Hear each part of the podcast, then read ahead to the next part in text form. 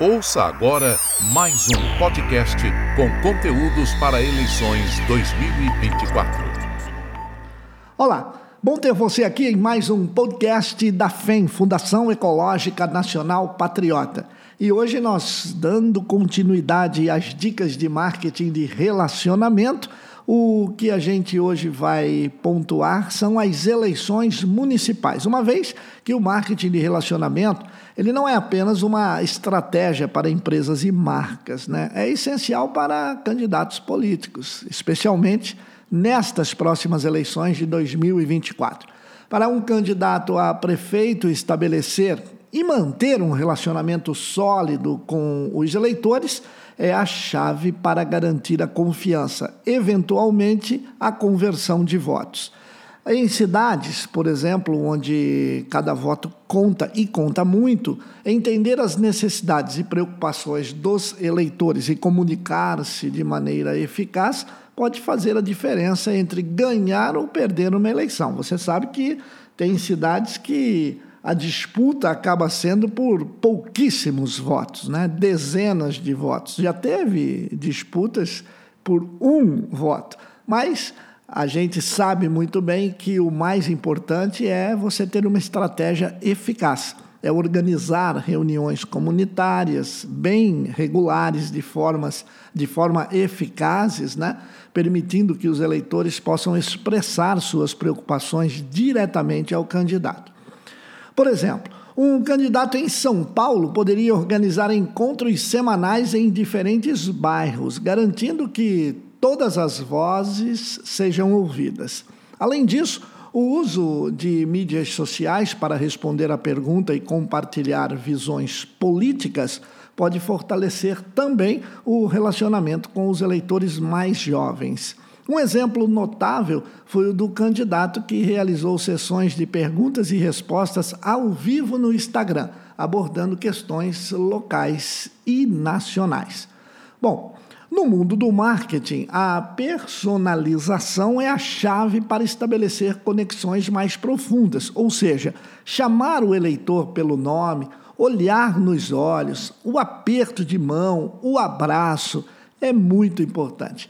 Para candidatos a prefeito, isso significa entender as nuances de diferentes bairros, comunidades e grupos demográficos dentro da cidade. Por exemplo, a preocupação de uma comunidade rural pode ser muito diferente das de um bairro, aonde estão ali mais próximo dos centros urbanos. Ao segmentar mensagens para atender a esta especificidade, o candidato mostra empatia e um entendimento profundo das necessidades dos seus eleitores. Campanhas de e-mail segmentadas ou anúncios direcionados quando você tem leads de redes sociais é uma estratégia a se implementar.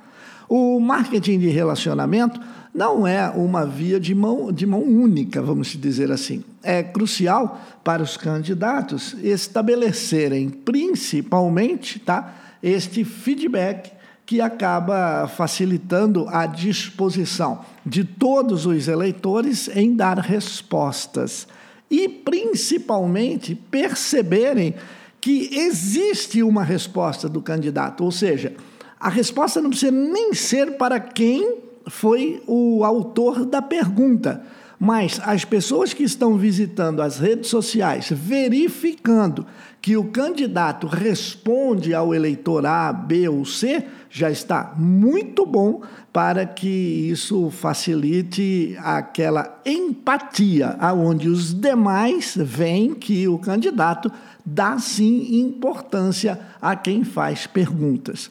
Muitos candidatos cometem o erro de interromper o marketing de relacionamento após as eleições. No entanto, para garantir a confiança e o apoio contínuo dos eleitores, é vital continuar a construir e nutrir esses relacionamentos, mesmo após a vitória.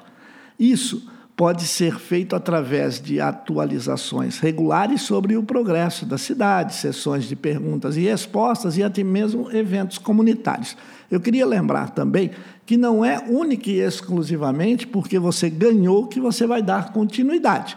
Se você perdeu, é mais importante ainda que você continue nutrindo a sua base. Bom, o prefeito eleito, por exemplo, em Salvador, poderia organizar festivais culturais anuais, não apenas para celebrar a rica herança da cidade, mas também para se conectar e interagir com os seus cidadãos. E você, na sua cidade, verifique muito bem quais são os pontos que chamam a atenção do eleitor e acabe sempre por estar presente nesses pontos de grande atração, pois eles acabam criando a empatia que o marketing de relacionamento deseja que você sempre faça com que ele cresça, enalteça a sua imagem e, principalmente, faça com que o seu relacionamento, por intermédio da empatia, ganhe cada vez mais notoriedade. Um grande abraço e muito obrigado por você estar aqui neste nosso podcast. Sou Gilberto Musso, consultor político, escritor e palestrante. Você ouviu mais um conteúdo em podcast da FEM, Fundação Ecológica Nacional para as Eleições 2024.